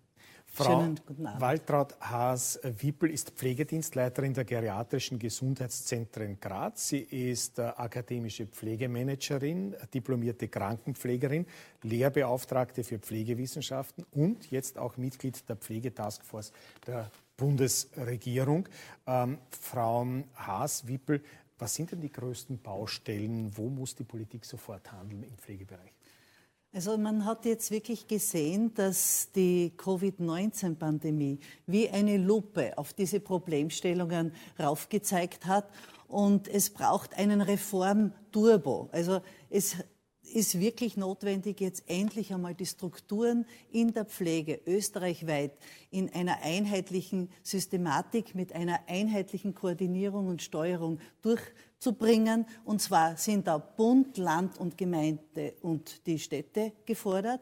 Und es braucht diese einheitliche Struktur, aber es braucht auch äh, die Rahmenbedingungen, die gleich sind. Das heißt, es geht um den Personalschlüssel. Es kann nicht sein, dass der Personalschlüssel je nach Bundesland unterschiedlich ist. Das ist eine Ungleichstellung sowohl für die zu Pflegenden, aber Können auch. Sie das nur, zum, um das transparenter noch zu machen, sagen, wie groß da die Bandbreite ist? Über 100 Prozent, nämlich in der Quantität über 100 Prozent. Es gibt da vom Rechnungshof einen Bericht mit einem Musterpflegewohnheim, wo in einem Bundesland für 71 äh, zu betreuende 22 Pflegepersonen sind und in einem anderen Bundesland sind es 46, also doppelt so viel. Und nicht nur in der Quantität, auch die Qualifikation ist unterschiedlich. Von einem Qualifikationsschlüssel von rund 20 Prozent Diplomierte bis zu 50 Prozent Diplomierte. Und das spielt sich durch alle Settings, also nicht nur in den Pflegewohnheimen, auch bei den mobilen Diensten, gibt es diese Unterschiedlichkeiten bei der Betreuungsintensität, bei der Betreuungsdichte und auch bei der Finanzierung. Mhm. Also da braucht es jetzt wirklich, wirklich ein echtes Bemühen und einen Mut, diese Pflegereform auf die Beine zu stellen und so rasch als möglich. Ein anderes Thema ist das äh, Ausbildungsthema. Wie schaut es denn da aus, beziehungsweise was schwebt Ihnen da vor, was muss da ge getan werden? Ein ganz ein wichtiges Thema. Und dieses Thema der Ausbildung der Pflege, da möchte ich vielleicht ähm, kurz einen Schwenk machen. Ähm, ich habe jetzt die Problemstellungen vom Pflegesystem angesprochen. Da gibt es wirklich absoluten Handlungsbedarf. Der Pflegeberuf selbst, die Profession Pflege, ist ja wirklich eine sinnvolle Tätigkeit. Es ist ein schöner, ein toller Beruf, den ich ja schon über 40 Jahre erfüllen darf. Und diese Sinnstiftung, die wir in diesem Beruf erleben und diese Freude durch diese Selbstwirksamkeit, das ist ja was Schönes. Und warum haben wir einen Mangel? Weil dieser schöne Beruf aufgrund der Personalsituation, der Rahmenbedingungen nicht von jungen Menschen so gesehen werden kann. Und da braucht es drei Stoßrichtungen. Es braucht einmal mehr Plätze auf der FH für das diplomierte Personal. Es braucht ähm, natürlich forciert Ausbildungen, die bezahlt werden. Da meine ich aber nicht nur die bezahlte Ausbildung, sondern es braucht auch ein existenzsicherndes Einkommen. Und ich denke mal, da gibt es ja sehr viele andere Bereiche, wie zum Beispiel bei der Polizei. Da bekommt man die Ausbildung bezahlt und ein Entgelt. Und das muss existenzsichernd sein. Und gerade für Einsteiger und für Umsteiger ist das ganz, ganz wichtig. Und die dritte Schiene ist, dass wir wahrscheinlich aus äh, unseren eigenen ähm, Beauvoir äh, Mitarbeiter nicht lukrieren können, da braucht es auch Migrantinnen. Und ich habe da jetzt letzte Woche erst ein Beispiel gehabt. Äh, eine Ukrainerin hat die Ausbildung in Tirol gemacht. Sie ist diplomierte Gesundheits- und Krankenpflegerin ist registriert, also alles in Ordnung, könnte sofort beginnen, ist der Liebe wegen in die Steiermark gezogen und wollte bei uns im Pflegewohnheim anfangen. Die Situation ist die, dass sie nicht die Rot-Weiß-Rot-Karte bekommt, weil sie ist 41 und das ist ja so ein, ein, ein Punktesystem, da fällt sie leider bei der Punkteanzahl durch und äh, sie hat natürlich keine Berufserfahrung. Aber sie hat eine tolle Ausbildung. Wir brauchen sie. Sie ist perfekt in der Sprache Deutsch und im Wort überall perfekt. Nur sie bekommt nicht die Rot-Weiß-Rot-Karte. Und so einen ähnlichen Fall habe ich jetzt vor kurzem auch äh, aus Griechenland gehabt, also EU-Bürger. Bei uns durfte er nicht arbeiten. In Deutschland ist er mit offenen Armen aufgenommen worden und arbeitet auf der Intensivstation. Also da muss man dann schon einmal das System überlegen, dass man diese Mitarbeiterinnen nicht verliert, die wir dringend brauchen. Wie stehen Sie eigentlich zum Thema Pflegelehre, weil das ja etwas ist, was äh, in der politischen Diskussion heiß und wild umstritten ist mhm. und werden sicher jetzt auch noch darüber sprechen? Pflegelehre ist aus Sicht der Pflegeexpertinnen absolut ein No-Go. Das haben wir immer wieder vertreten, aber äh, da werden Systeme neu hochgefahren, die man eigentlich nicht braucht, weil wir haben ja, wir haben diplomiertes Personal, wir haben Pflegefachassistenten, wir haben Pflegeassistentinnen und Assistenten und wir haben die Sozialbetreuungsberufe. Auch da gibt es drei Aber nur damit wir es begründen, ein No-Go, weil äh, die Menschen äh, zu jung sind? Das ist sicher beginnen? einmal ein, ein, ein wesentliches Kriterium, wenn man mit 15 Jahren schon äh, einen so einen verantwortungsvollen Beruf, der ja auch bei aller tollen Arbeit auch natürlich seine Schattenseiten hat. Es ist ein schwerer und anstrengender Beruf. Man würde sie verheizen, das ist das eine. Und dann hat man sich auch nicht überlegt, wer sie ausbilden wird. Wir haben derzeit schon zu wenig Pflegepersonen. Wir haben Praxisanleiterinnen und Praxisanleiter, die natürlich die Studentinnen und Schülerinnen ausbilden. Aber ein Lehrberuf bedeutet ja enorme Unterstützung vor Ort in der Lehre. Und diese Personalressourcen haben wir einfach nicht. Mhm. Dann äh, fragen wir mal in die Politik hinein, äh, wie eigentlich äh, die Einschätzung ist, was das Thema Bereitschaft auch äh, Reformen anzugehen in diesem Bereich äh, betrifft. Jetzt gab es ja im Jänner diese große Ankündigung. Es gibt inzwischen der Zeit auch die Taskforce, also da ist einiges passiert. Auf der anderen Seite könnte man sagen, naja, vielleicht ist im Moment gar nicht so eine gute Zeit, äh, weil wir sind ohne dies voll fokussiert jetzt auf das Gesundheitssystem, damit das nicht zusammenbricht. Ähm, Geld fällt so und so an allen Ecken und Enden wahrscheinlich äh, in Zukunft überhaupt. Also äh, wie ist da Ihre Einschätzung? Ist ein Window of Opportunity jetzt gegeben äh, oder das Gegenteil? Frau Rieber, Sie nicken ganz. Ja, ich fange gerne an. Ähm, also mir hat es im ersten Beitrag sehr gut gefallen, äh, wie das geheißen hat, die Pflegereform kann nicht warten. Und das sehe ich genauso. Die Frau Kollegin hat eh schon einiges äh, erwähnt. Und es ist so, dass es in, in keinem Fall äh, ein Widerspruch ist eben zu dieser Pandemie, in der wir uns jetzt befinden. Es ist eher eine Chance, weil die Pandemie, genau wie Sie vorher gesagt haben, äh, genau die Versäumnisse der Vergangenheit, also aufgezeigt hat. Also die Politik hat einfach viel zu lange weggeschaut und jetzt kommt eines nach dem anderen ans Licht und jetzt heißt es zu handeln. Und wir haben schon äh, in der Regierung schon äh, vor der Pandemie uns darauf geeinigt, dass das Thema, dass die Pflegereform ein, ein gemeinsames großes Projekt ist und sein wird. Und wir sind jetzt gerade mittendrin. Also ich bin auch ein Teil der Taskforce Pflege und äh, die Zwischenergebnisse werden ja, glaube ich, irgendwann mal Ende Oktober, äh, Ende November präsentiert. Also es ist schon vieles getan. Ich möchte jetzt nicht in alles aufzählen, aber ich möchte einen Punkt erwähnen, der ein wesentlicher in dieser ganzen äh, Thematik ist, und das ist der Pflegekräftemangel. Wir haben schon gehört, wir haben Mittlerweile bis 2030 werden wir in der Pflege 100.000 Menschen brauchen. Das ist, da reden wir von den nächsten zehn Jahren. Und da geht es eben darum, zuerst einmal die Menschen, die in der Pflege sind, auch dort zu behalten, weil wir wissen, dass es ein sehr anstrengender Job ist und dass es einfach körperlich auch manchmal nicht und psychisch nicht äh, lange dort drinnen bleiben können, viele Menschen. Dann gibt es eben auch, äh, wir müssen neue Personen äh, finden, die sich für den Beruf entscheiden. Also da geht es eben darum, dass man eben auch den Beruf attraktiviert. Und die Kollegin hat es genau richtig gesagt. In der Polizei haben wir auch sehr lange einen Mangel gehabt bis, bis, bis es irgendwann mal geheißen hat, ja, eine Ausbildung wird bezahlt und zwar ordentlich bezahlt mit 1800 Euro. Und wie schaut es jetzt aus? Jetzt haben wir keinen Mangel dort. Mhm. Dann möchte ich auch die Arbeitsstiftung erwähnen, die mit 700 Millionen dotiert ist. Dort ist die Pflege genau auch angeführt. Das heißt, jetzt gibt es auch die Möglichkeit für Umschulungen in der Pflege.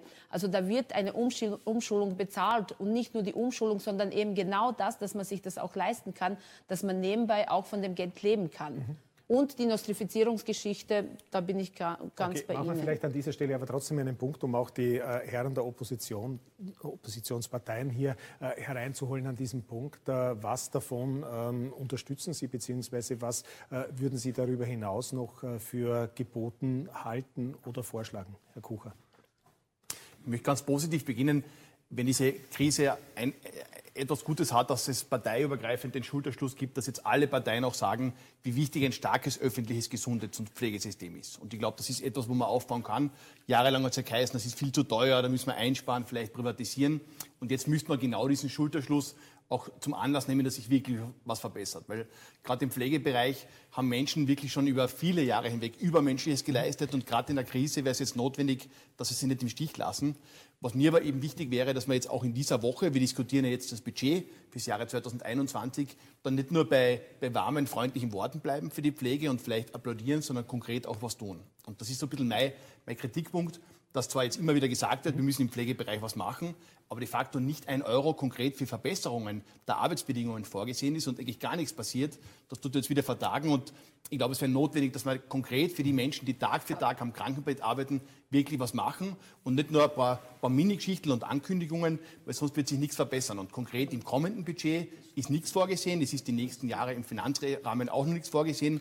Und vielleicht können wir heute als Basis dieser Diskussion auch einen Startschuss geben, dass wirklich konkret auch schon beim kommenden Budget sich auch was verbessert. Also da möchte ich ganz klar widersprechen. Das stimmt nicht. Für die Pflege gibt es 60 Millionen zusätzlich. Die Valorisierung des Pflegegeldes und ein paar nein, kleine nein, Projekte, nein, das ist nein, der einzige nein, Punkt. Nein, nein, das stimmt nicht. Das stimmt ja. nicht. Da habe ich mich sehr genau äh, damit beschäftigt. Es gibt 60 Millionen zusätzlich zu der zu, Wir reden zu von der einer Milliarde mindestens, die notwendig ist. Das sind Aber ja, das sind zu ja sagen, dass es nichts für die Pflege gibt, ist einfach hier nicht richtig, Philipp. Es, ist, es gibt 60 Millionen zusätzlich okay. für die Pflege und unter diesen 60 Millionen werden zum Beispiel die Community Nurses. Aber Entschuldigung, wir reden ja wirklich von, von notwendig. Entschuldigung, wir können die Leute nicht im Stich lassen. Und der Punkt ist, wir, wir täten mindestens eine. Milliarde brauchen.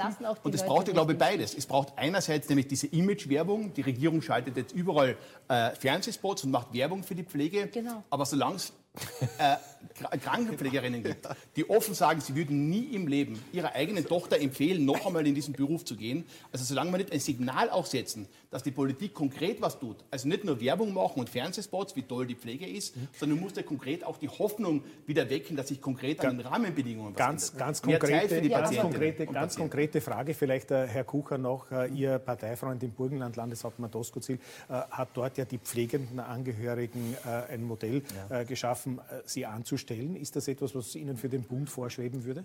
Das könnte ein Modell von vielen sein. Ich glaube, es ist dringend notwendig, dass man so Projekte ist das ein setzen. Modell eigentlich? Dass man sozusagen beginnt, pflegende Angehörige äh, auch sozusagen in eine stärkere finanzielle Unterstützung Frau zu geben. Absolut, ja. Die pflegenden Angehörigen sind ja die Stütze in unserem okay. System. Okay, da haben wir sicher einen Widerspruch äh, auf, auf also Seite der Modell Regierungsparteien. Nein, ist kein gutes Modell. Also für uns als Grüne ist dieses Modell nicht das idealste Modell. Es ist eines von vielen, das man diskutieren könnte, aber da gibt es ganz klare Abhängigkeiten. Das heißt, man ist wirklich mhm. dort auch finanziell von dem, äh, den man pflegt, abhängig. Also das ist sehr schwierig, auch arbeitsrechtlich das ähm, und sehr fraglich. Okay, also, äh, Herr Kanjak, wie lösen wir das äh, Arbeitskräfteproblem in diesem Sektor? Ihre Partei will nicht einmal äh, ausländische äh, Kräfte in diesem Bereich rekrutieren.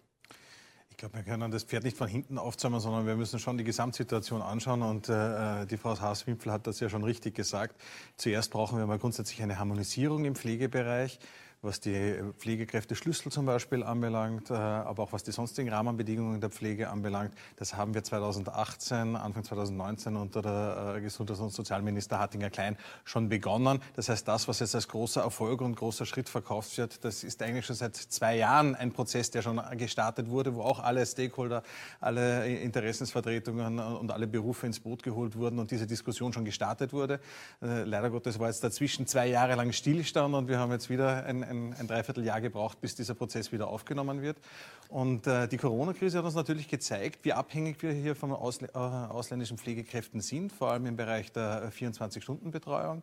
Ähm, das ist natürlich etwas, was jetzt akut geworden ist und wo wir gesehen haben, dass wir hier strukturelle Veränderungen brauchen. Ich denke, wir sollten uns auf folgende Dinge konzentrieren. Wir sollten auf jeden Fall schauen, dass wir die Pflege der Menschen zu Hause ermöglichen und unterstützen. Das heißt, wir streben dafür ein, dass wir das Pflegegeld ab der dritten Pflegestufe um 50 Prozent erhöhen wollen. Dann kann man eben auch 24-Stunden-Betreuungskräfte zum Beispiel leichter äh, finanzieren. Wir treten dafür ein, dass wir die Möglichkeiten der Kurzzeitbetreuung ausbauen und auch finanziell erleichtern, damit wir die Angehörigen entlasten. Auch ganz ein wesentlicher Punkt. Und äh, ein weiteres mögliches Modell wäre die Schaffung von einer Art Betreuungsgenossenschaft, wo man sich eben auch nicht nur für langfristige Verträge eine, eine, eine Betreuungskraft sichern kann, sondern auch für kurzfristigen Bedarf für Zuhause-Betreuungskräfte aus diesem aus dieser Genossenschaft äh, sozusagen zur Verfügung gestellt bekommen kann. Und was die Ausbildung anbelangt, ähm, sind wir doch jemand, der auch der Meinung ist, dass auch eine Pflegelehre Sinn machen kann. Und zwar unter der Prämisse, dass man, das, äh, dass man sagt, dass man Menschen früh heranführt, aber nicht indem man sie überlastet und ihnen pflegerische Tätigkeiten aufantwortet, für die sie in dem Alter noch nicht geeignet sind, sondern dass man sie sanft heranführt. Eine Lehre ist auch eine bezahlte Ausbildung. Ja? Das heißt, man könnte früh anfangen, Menschen in diesem Bereich einzuführen. Die, ich kenne es selber, ich betreue selber als, als, als versorgender Apotheker äh, mehrere Altenheime, bin mit den Pflegedienstleitungen dort auch in engen Kontakt. Und äh, das, was ich dort äh, erlebe und erfahre, ist, dass jede helfende Hand gebraucht wird.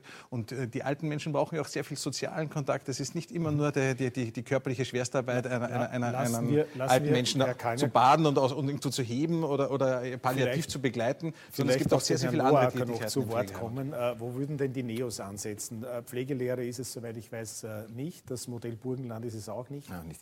Ähm, also die Frau Haas-Wippel hat verschiedene Dinge angesprochen, die wir durchaus teilen. Ähm, nämlich sehr viele Menschen kommen in die Pflegeberufe, als Berufsumsteiger. Und daher ist diese bezahlte Ausbildung wesentlich und es könnten noch viel mehr Personen in Pflegeberufe kommen, wenn sie es sich leisten könnten, umzusteigen. Also da, da gebe ich Ihnen vollkommen recht und den Vorschlag unterstütze ich zu 100 Prozent. Und dann ist ein ganz wesentlicher Punkt die zersplitterte Finanzierung. Ähm, das Pflegegeld kommt vom Bund. Grundsätzlich sind, ist aber Pflege ein Teil der Sozialhilfe und liegt bei den Ländern. Die 24-Stunden-Betreuung hat eine hochkomplexe Finanzierung, äh, die die privaten Betroffenen oft gar nicht durchschauen. Da wäre noch sehr viel zu regeln.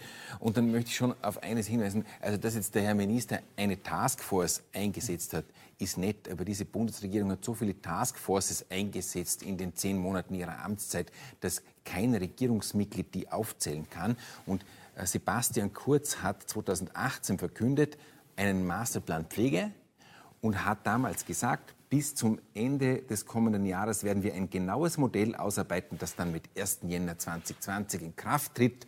Das haben wir nicht. Also ich glaube dann, was ich sehe. Mhm.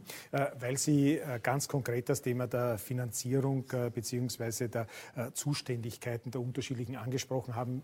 Wir haben in diesem Zusammenhang eine Grafik vorbereitet, die würde ich jetzt gerne einspielen oder die Regie bitten, das einzuspielen. Grundsätzlich ist es so, dass in Österreich die neun Bundesländer für den Aufgabenbereich Pflege zuständig sind. Das Spektrum der Pflegeleistungen umfasst dabei stationäre Einrichtungen wie Alten- und Pflegeheime ebenso wie ambulante, also zum Beispiel mobile Pflegedienste. Für diese Aufgaben haben die Länder im Jahr 2018 die Summe von rund 2,3 Milliarden Euro netto ausgegeben. Zusätzlich schießt der Bund Mittel aus dem Pflegefonds zu. Heuer werden das 399 Millionen Euro sein. Dazu kommt noch das Bundespflegegeld. 2019 hat es rund 460.000 Pflegegeldbezieher und Bezieherinnen gegeben. In Summe hat das 2,64 äh, Milliarden Euro gekostet. Äh, Herr Smolle, das schreit äh, richtig gehend nach äh, Finanzierung aus einer Hand und nach einer viel stärkeren oder intensiveren Kompetenzbereinigung, oder? Ja, es ist einmal so, dass wenn man von der Pflege spricht, wir eigentlich von drei verschiedenen Bereichen dabei reden. Und ich glaube, das muss man auseinanderdröseln. Das eine ist die Pflege im Akutkrankenhaus. Auch das ist eine personelle Herausforderung. Das zweite ist die Langzeitpflege. Das dritte die Hauskrankenpflege im weitesten Sinn. Und wir haben uns jetzt ziemlich einmal auf den zweiten und ein bisschen auf den dritten Bereich fokussiert. Wir stehen als Regierung einmal eindeutig dazu, dass in der Pflege, Pflege daheim vorzuziehen ist gegenüber einer Institution. Und da wollen wir entsprechende Rahmenbedingungen schaffen. Das ist der Pflegebonus für zu Hause. Da ist aber auch Kurzzeitpflege, Einrichtung eines pflegefreien Tags für pflegende Angehörige. Es sind 950.000 Menschen in Österreich pflegende Angehörige, die andere pflegen. Das ist der größte Dienstleistungssektor eigentlich, den wir haben. Wir plädieren auch dafür, dass eine entsprechende Ausbildungsoffensive kommt. Da kann ich mich an vieles anschließen, was hier auch genannt worden ist. Es ist ganz wichtig, die Wahrnehmung des Pflegeberufs in der Gesellschaft zu heben. Gerade durch die Änderungen in der Ausbildung haben wir da eine gewisse Lücke, weil was eine Krankenschwester, ein Krankenpfleger ist, das war in der Gesellschaft etabliert. Da hat jeder was damit anfangen können. Mit gehobenem Dienst, Pflegefachassistenz, Pflegeassistenz, diese Begriffe sind noch nicht richtig durchgesickert. Es ist auch so, dass die Ausbildungen zu Pflegefachassistenz, Pflegeassistenz noch gar nicht in allen Ausbildungseinrichtungen in den letzten Jahren ausgeschöpft worden sind.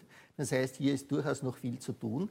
Und was bei der Pflegelehre, glaube ich, ein wichtiger Punkt ist, wenn man das ansteuert, man will damit keinen vierten Pflegeberuf schaffen, sondern nur einen weiteren Ausbildungsweg Richtung Pflegeassistenz, Pflegefachassistenz. Und ich glaube, das muss man auch berücksichtigen. Finanzierung ist ein wesentlicher Punkt auch dieser Taskforce jetzt. Es ist auf verschiedene kommunale Ebenen aufgeteilt. Das muss aus einer Hand jedenfalls geplant und vereinheitlicht werden. Und auch auf diesem Weg ist man. Und ich glaube, ein wesentlicher Punkt des Diskussionsprozesses der letzten Monate, wo mehr als 3000 Personen sich aktiv eingebracht haben, ist, und ich glaube, das haben Sie einmal gesagt, es wurde hier nicht über die Pflege, es wurde mit der Pflege gesprochen. Und ich glaube, dass das ein ganz entscheidender Schritt ist. Mhm. Aber darf ich Herr Kocher, ganz kurz. Mhm. Herr Dr. Smoller, bei aller Wertschätzung, wenn alle Ärztinnen und Ärzte Österreichs vor einer Operation warnen würden, würde niemand von uns sagen, wir machen diese Operation trotzdem.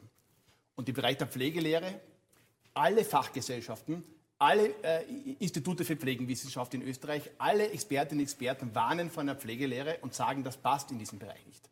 Und jetzt reden wir alle von Respekt gegenüber der Pflege und dann führt man eine Pflegelehre in Österreich ein. So kann man doch nicht arbeiten. Wir reden alle von Wertschätzung und dann fährt man da einfach drüber. Aber kurzer Einspruch, Herr, Herr Abgeordneter, ja. in der Schweiz funktioniert es doch Das ist ganz ein anderes Modell, ganz ein anderes Modell. Und niemand von uns würde doch bitte auf die Idee kommen, wenn wir einen Mangel an Polizistinnen und Polizisten haben, dass wir 15-, 16-jährige Burschen und Mädels in eine Polizeiuniform stecken und denen eine Waffe umhängen. Also ich möchte damit nur aufzeigen, das ist in der Politik, wir reden alle von Wertschätzung und wie wichtig es ist, der Pflege äh, zuzuhören. Und real macht die Wirtschaftsministerin vorbei am Gesundheitsausschuss, plant heimlich die Einführung einer Pflegelehre. Und warum macht das die Wirtschaftsministerin? Weil sie sparen möchte und weil sie auf diese Art und Weise hofft, billige Arbeitskräfte zu äh, bekommen. Also und das ist der zentrale Punkt. wirklich zurückweisen. Das ist der zentrale Punkt. Beide die, Frau Schrampelt, die Frau Schrampelt macht das. Warum, was macht die Wirtschaftsministerin plötzlich also mit der Pflegelehre? Ich finde es einfach okay, sehr schade, wenn wir über Pflege und über Genau, ich finde es einfach sehr schade, wenn wir über Pflege, über äh, Attraktivierung ja. des Pflegeberufes, über die wertschätzende Arbeit der pflegenden Angehörigen oder der Menschen in der Pflege, wenn das immer wieder bei der Pflegelehre äh, landet. das also das ist nur ein Teil von dem ganzen Thema. Wir reden jetzt hier über, über das Pflegethema, über, über das Thema Pflege, über die Pflegereform, über ganz diverse und wirklich unterschiedliche Maßnahmen, die man da setzen kann. Und die Pflegelehrer steht im Regierungsprogramm drinnen. Da ist, da ist man noch im Gespräch dabei, dass da jetzt noch Pläne na, das, das weise ich auch äh, zurück. Und ich möchte noch einmal zurück auf das Thema Pflege und auf die Pflegereform, von mir aus auch auf die Finanzierung und auf wie wir es schaffen, unser Pflegesystem weiterhin eben zu erhalten und dass wirklich jeder im Alter oder nicht nur im Alter, was, weil Pflege kann uns alle treffen, äh, die richtige Pflege bekommt, die Qualität der Pflege bekommt, die, die wir alle verdienen und nicht immer nur in der Pflegelehre. Also ich habe das immer wieder erlebt, dass egal, wenn es um die Pflege äh, geht, dass von der Opposition immer wieder dieses eine Thema genannt wird. Von allen Expertinnen und Experten, nicht okay. nur von der Opposition. Frau, ja. lass mal vielleicht einmal die Frau Haas-Wippel äh, ihre Eindrücke ähm, äh, sagen, nämlich von dieser Diskussion jetzt auch, wenn Sie den, der Frau Abgeordneten und den Kollegen zugehört haben, äh, was Sie für einen Eindruck auch von dieser Diskussion jetzt bekommen haben, was davon, äh, wo können Sie mit, äh, was würden Sie, wo würden Sie auf jeden Fall davor warnen oder sagen, lasst mhm. die Finger davon?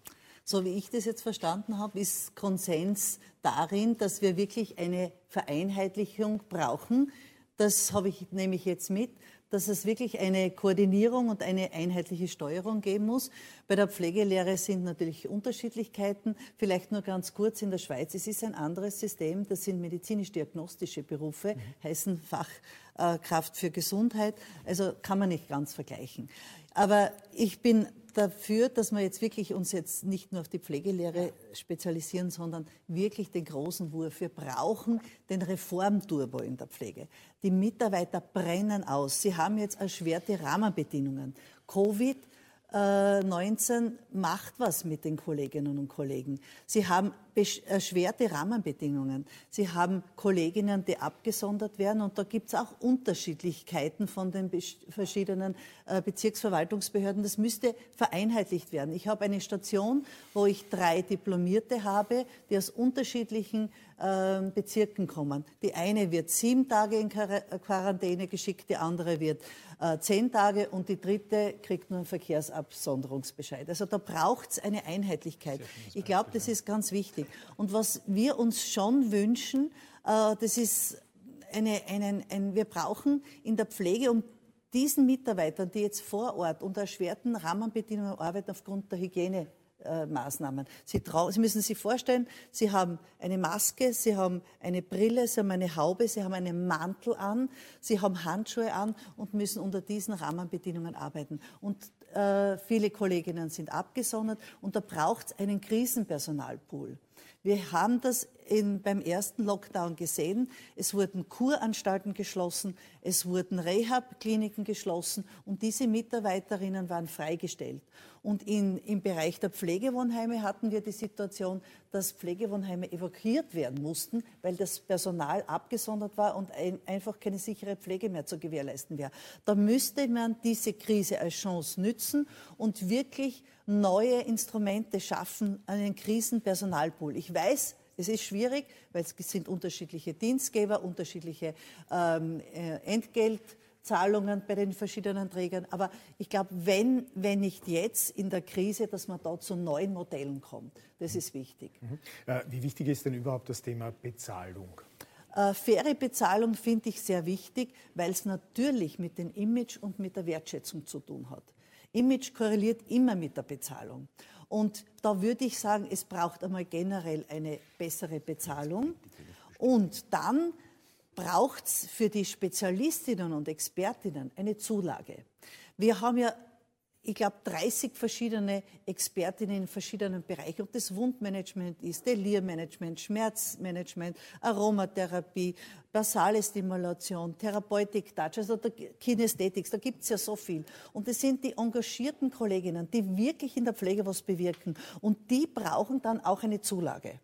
Das haben wir in unserem Haus eingerichtet und da haben wir Gott sei Dank auch, obwohl wir in der Langzeitpflege sind, keine Personalprobleme. Also es gibt Modelle, wo Mitarbeiter sich wertgeschätzt fühlen. Mhm.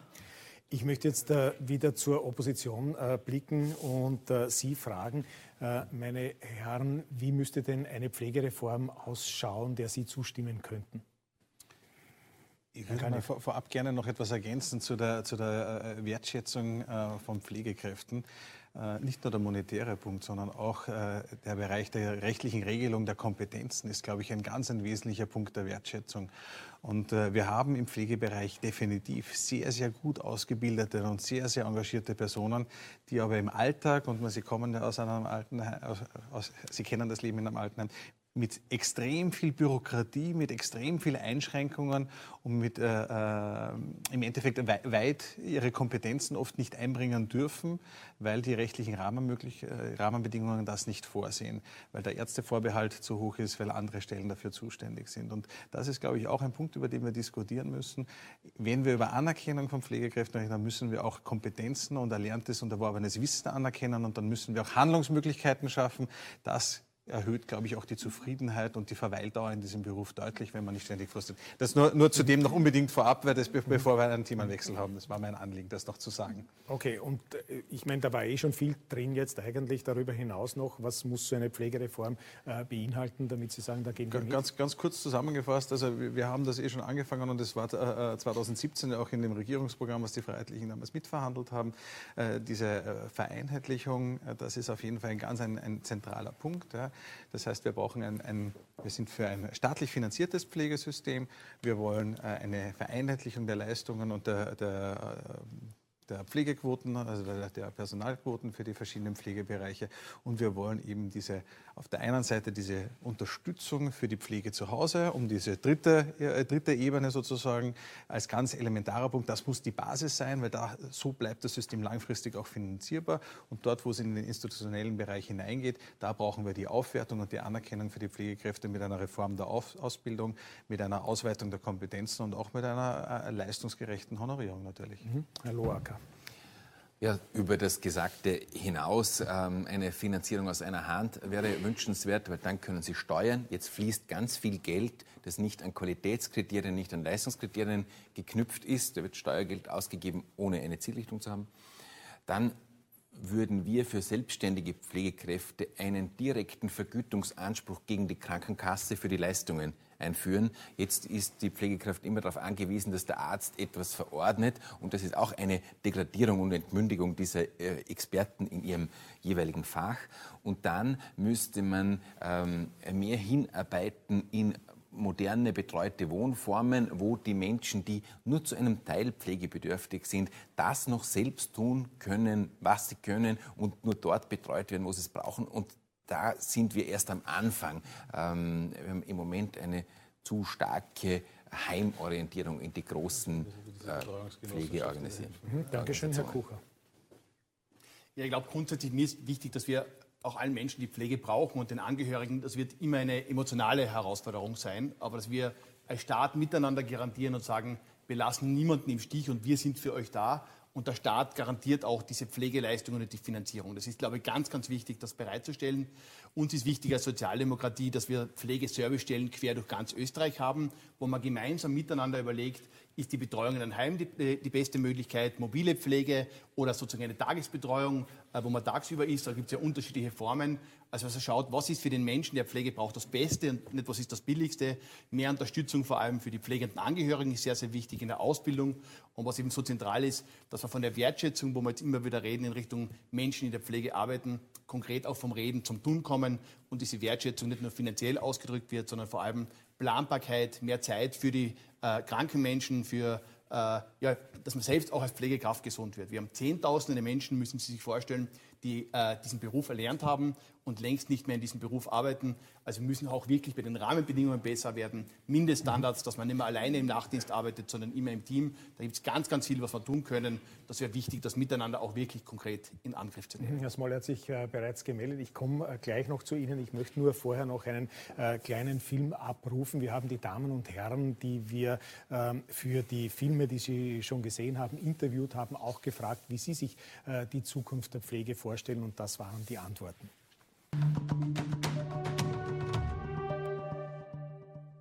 Ich wünsche mir eine größere Differenzierung der Rollen in der Pflege und damit auch der Möglichkeiten im Gesundheitssystem unterschiedliche Dinge wahrzunehmen. Ich äh, stelle mir größere Differenzierungen in der Betreuung äh, und Pflege von älteren Menschen vor. Ich stelle mir auch eine größere Differenzierung in den Karrierewegen in der Pflege vor und mehr Ausbildung und mehr Forschung. Weil wir können manche Veränderungen eigentlich jetzt auch nochmal empfehlen, aber uns fehlen auch die Daten und Fakten. Dort, wo sie hingehört, im, im Bewusstsein der Menschen verankert, dass das ein ganz natürlicher, selbstverständlicher Bestandteil unserer Gesellschaft ist, dass es modern ist, dass es ähm, so zum guten Ton gehört, äh, in der Pflege tätig zu sein, beziehungsweise auch ehrenamtlich sich zu engagieren für Menschen, die einen brauchen. Das würde ich mir wünschen, ja, dass es den Stellenwert hat, den es verdient. Aus meiner Sicht wäre wichtig, dass, dass die Pflege- und Betreuungsberufe äh, mehr Anerkennung in der Gesellschaft bekommen, dass die angesehener werden. Ich glaube, dass, dass äh, durchdringt immer weniger. Deswegen ist es äh, zurzeit schwer, Menschen äh, in die Pflege zu bewegen, dass sie, dass sie die Berufe ergreifen. Ich glaube, dass eben der Bereich der 24-Stunden-Betreuung eine Säule ist, auf die man auf alle Fälle zählen kann. Das wird aber zu wenig sein. Es wird auch wichtig sein, dass wir hoffentlich in unserer Gesellschaft in Österreich auch ein Umdenken äh, anstoßen können und dass wir uns überlegen, wie wir den äh, Job eines, eines Betreuers oder einer Betreuerin so attraktiv machen können, dass wir auch aus eigenen Reihen bereit sind, für unsere älteren Menschen zu sorgen. Ohne das wird es wahrscheinlich nicht möglich sein, den gesamten Bedarf, äh, der bestehen wird, decken zu können.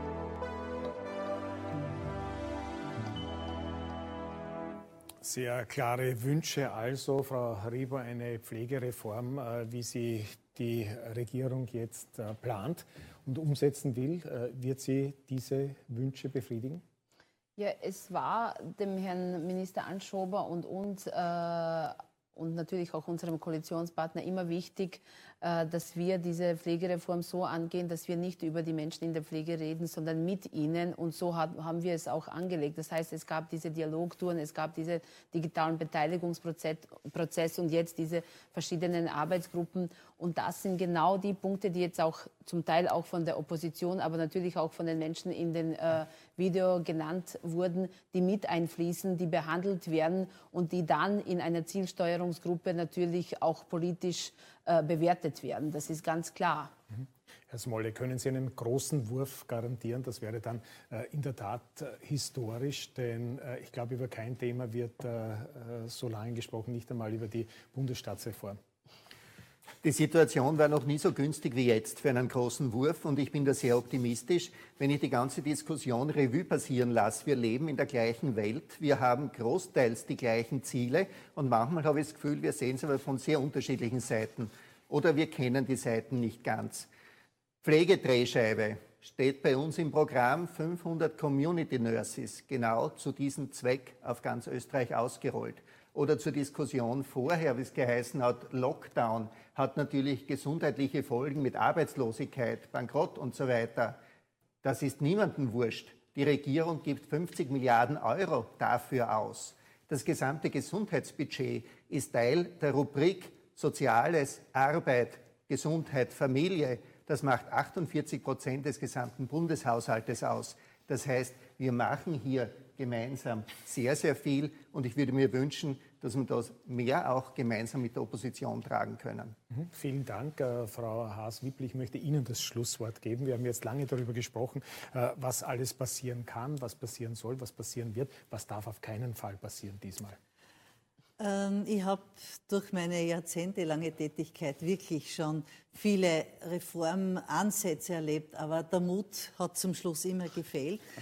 Äh, ich wünsche mir wirklich, dass diese Reform umgesetzt wird, dass es einen Personalschlüssel gibt, der sich am tatsächlichen Bedarf in der Pflege orientiert, dass dadurch die Rahmenbedingungen für die Kolleginnen und Kollegen in der Pflege verbessert werden. Ich wünsche mir neue, ähm, also neue Pflegeangebote wie die Community Nurse.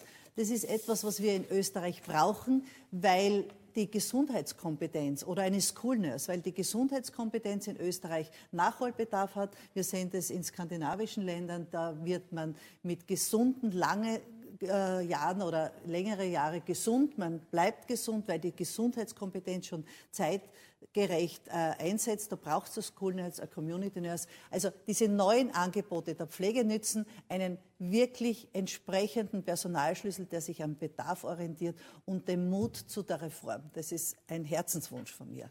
Dann sage ich vielen herzlichen Dank äh, Ihnen äh, allen hier im Dachfoyer der Wiener Hofburg. So schnell vergehen 90 Minuten, aber das kennt man ja aus dem äh, Fußball, meine Damen und Herren. Diese Sendung äh, ist auf der Website des äh, Parlaments äh, abrufbar und zwar dauerhaft. Die nächste Ausgabe von Politik am Ring gibt es dann am 14. Dezember. das Thema ist noch offen. Wir kommen übrigens immer am dritten Montag eines jeden Monats. Danke fürs Dabeisein, meine Damen und Herren, und äh, bleiben Sie gesund.